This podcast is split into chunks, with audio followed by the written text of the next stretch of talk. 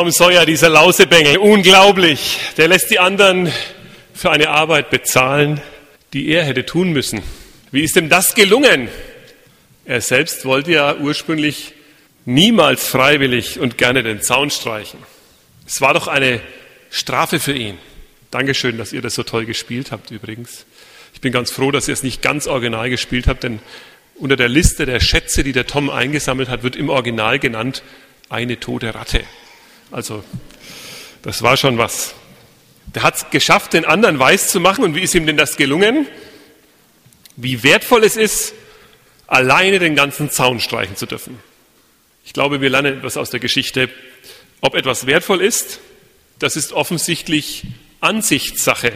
Es hängt davon ab, wie begehrenswert und wertvoll es für jemanden ist. Liebe Gemeinde, liebe Präparanten, meine Predigt trägt den Überschrift Du bist wertvoll. Du bist wertvoll. Ansichtssache, habe ich gerade gesagt, ist das, für wen etwas oder jemand wertvoll ist. Du bist wertvoll.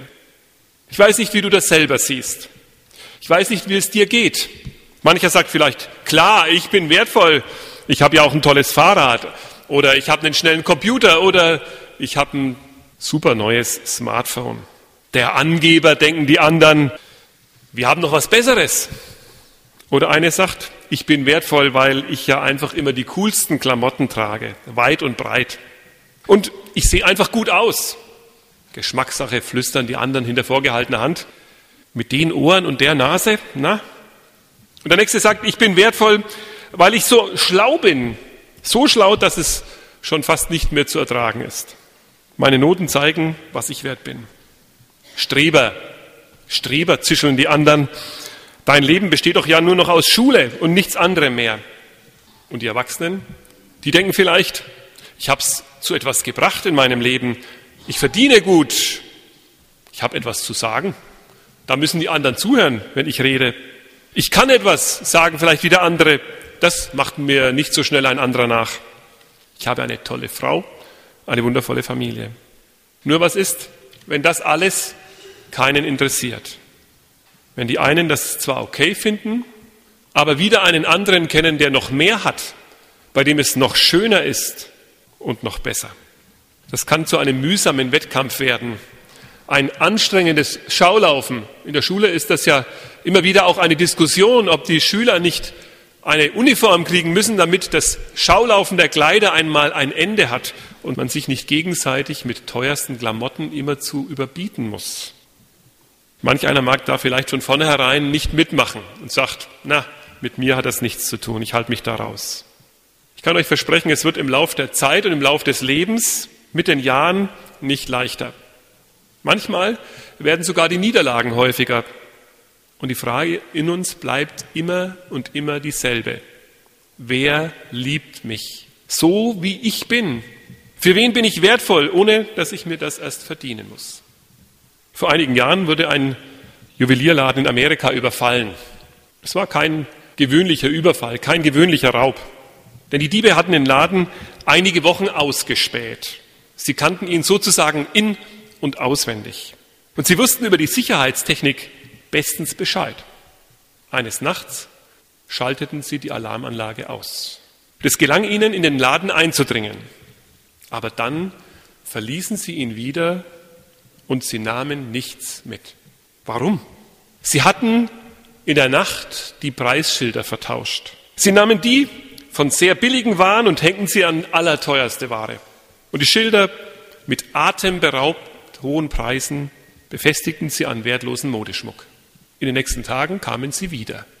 Sie kamen in den Laden und kauften unbezahlbare Schätze für ein paar Dollar ein. Manchmal ist es ganz schön hart, wenn dir einer ein Etikett gibt und auf dem steht, naja, du bist nicht viel wert, Billigware, der kann nicht viel oder die bedeutet mir nichts.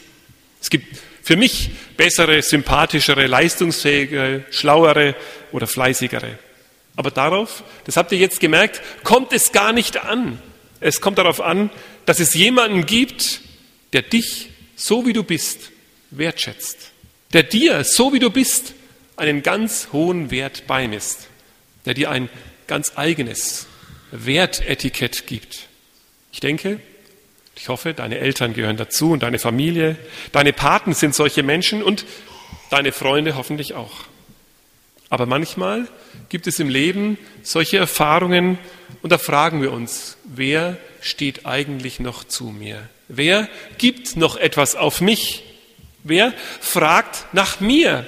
Wer mag mich so, wie ich bin? Jesus kam in unsere Welt und hat die Etiketten, die Menschen abgewertet haben, abgenommen. Er hat ihnen dafür ganz neue Auszeichnungen angehängt mit atemberaubenden Preisen. Es war eine atemberaubend hohe Wertschätzung, die er jedem Menschen entgegengebracht hat. Zum Beispiel war da so ein stinkreicher Kotzbrocken. Der hatte gute Beziehungen nach oben zu den Römern. Zachäus hieß er, war Oberzöllner. Die Leute würden sagen Obergauner. Geld war kein Problem für ihn. Nein, das nahm er den Leuten ja ab. Ausstehen konnte ihn dafür aber keiner. Wirklich keiner. Zachäus war kurz gesagt ein Ekelpaket und das war sein Etikett. Damit musste er sich durch die Straßen schleichen. Und dann kommt Jesus in die Stadt und er spricht diesen Zachäus an. Er lädt sich bei ihm zum Abendessen ein. Das war ein Zeichen, ein Zeichen der Wertschätzung. Da ging so ein Raunen durch die Menge. Zu so einem geht er? Mit so einem lässt er sich ein? Das ist doch, wie sagen wir so schön, unterste Stufe. Und am Ende der Geschichte verstehen wir, wenn wir die Geschichte hören und aufmerksam lesen, sogar Zachäus versteht es am Ende, dass er schon von allem Anfang an durch Jesus von Gott wertgeschätzt ist. Darum, liebe Präparanten, seid ihr hier eingeladen. Darum wollen wir miteinander Unterricht unternehmen und wollen etwas lernen von diesem Jesus. Darum lohnt es sich, immer wieder in den Gottesdienst zu kommen, ob man nun eine Unterschriftenliste hat oder nicht. Darum lohnt es sich, zu ihm zu kommen. Denn durch Jesus kann es geschehen, dass einer, der sich vielleicht am Ende selbst für wertlos hält, entdeckt, Gott liebt mich und schätzt mich hoch. Und da war eine Frau, die haben sie beim Ehebruch erwischt und vor Jesus geschleppt. Sie nahmen null Rücksicht auf die Frau. Sie wollten ja selbst gut dastehen. Und Jesus wollten sie in die Bredouille bringen. In ihren Augen war die Frau einfach nichts wert. Und Jesus hat die Stirn, ihnen auf den Kopf zuzusagen, ihr seid doch Sünder genau wie diese Frau. Da sind sie wie vom Blitz getroffen, davongeschlichen. Weil Jesus ihnen die Wahrheit über sich selbst, über ihr Leben gesagt hatte. Und die Frau bleibt. Und sie weiß nicht so recht. Aber Jesus weiß. Und er sagt, ich vergebe dir. Fang neu an. Du bist wertvoll. Vergiss es nicht.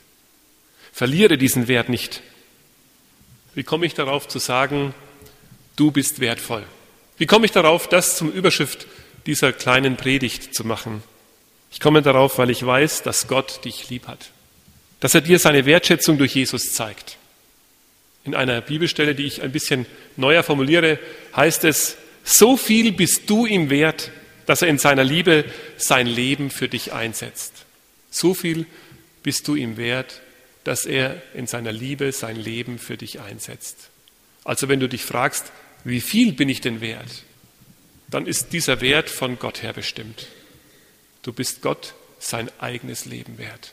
Ich weiß nicht, ob ihr euch etwas Wertvolles vorstellen könnt als das Leben eines Gottes. Als Jesus in die Welt kam, da nahm er unsere Wertauszeichnungen, Wertauszeichnungen wie gut und böse, dumm und schlau, fleißig und faul, heilig und schuldig. Und er hat sie durch ein neues Schild ersetzt. Wertvoll, geliebt, du bist wertvoll. Und übrigens, die, die rechts und links von dir sitzen, tragen das gleiche Etikett. Amen.